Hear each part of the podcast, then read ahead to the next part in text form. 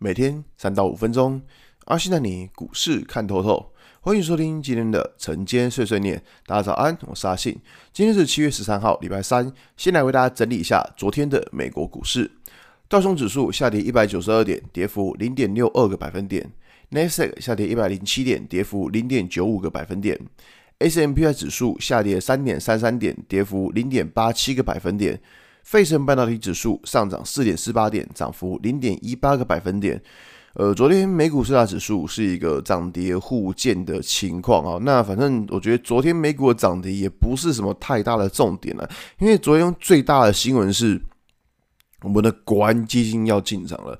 对，大家看到这国安基金进场，觉得哇很开心，就是一个救世主，你知道吗？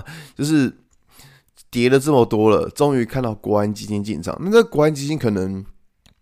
有些同学对他还不是这么的明白，我这样讲啊，就是说大家会对于说这个国安基金进场，或者觉得好像救世主来的原因是在于说，呃，从最近几次啊，就是呃，二零一一年以来啊，就最近三次的他们进场的时间点，几乎都是在一个波段的最低点。所以大家在看到国安基金在这边在这边进场之后，就会开始联想到说，哇，这个地方是不是一个波段低点？那再来，其实我们可以看到，就是国安基金他们在过去几次有大概七次的七次是进场的情况，就分别是在什么政党轮替啊，或什么两千年的网络泡沫，或是。呃，三一九的枪击案，然后或者是两千零八年的金融海啸，反正都是一些叫得出名字的那种国际大事件。那只是说，呃，每一次国安基金他们进场，进场之后，对，的确，如果把时间拉长来看，他们都是赚钱的。但是大家要记得一件事情，就是说。他们不一定都是买在最低点，好比说像呃两千年网络泡沫，他们在进场之后，指数又在多跌了，好像将近快五成吧。那在两千零八年的时候也是一样，就是他们进场之后，指数也是再继续跌了三成还四成。所以你不要认为说国安基金进场就一定会立刻往上涨，这个是没有这种没有这种事情的。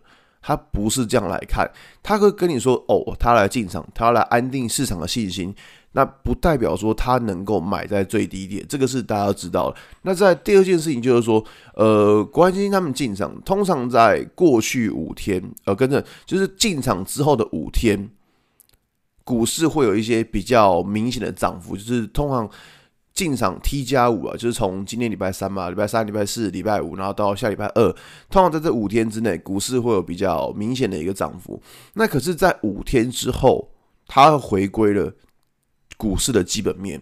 也就是说呢，在这个礼拜要公布了一些数据的话，那当然，这个对国安基金会不会有影响？一定会有啊。这个对指数一定会有影响。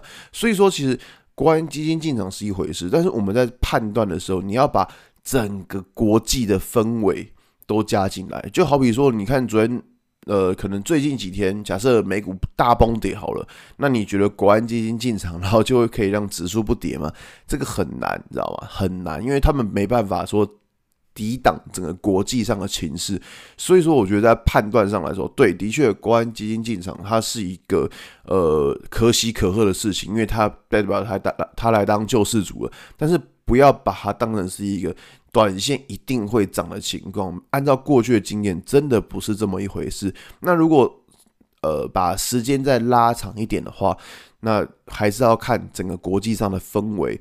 然后再来决定说你的操作的策略以及状况为是怎么样，我觉得这样会比较保险一点，好吧？今天节目就到这边。如果你喜欢今天内容，记得下追踪关注我。如果想知道更多更详尽的分析，在我的专案《给通勤族的标股报告书》里面有更多股市洞察分享给大家哦。阿信晨间碎碎念，我们明天见，拜拜。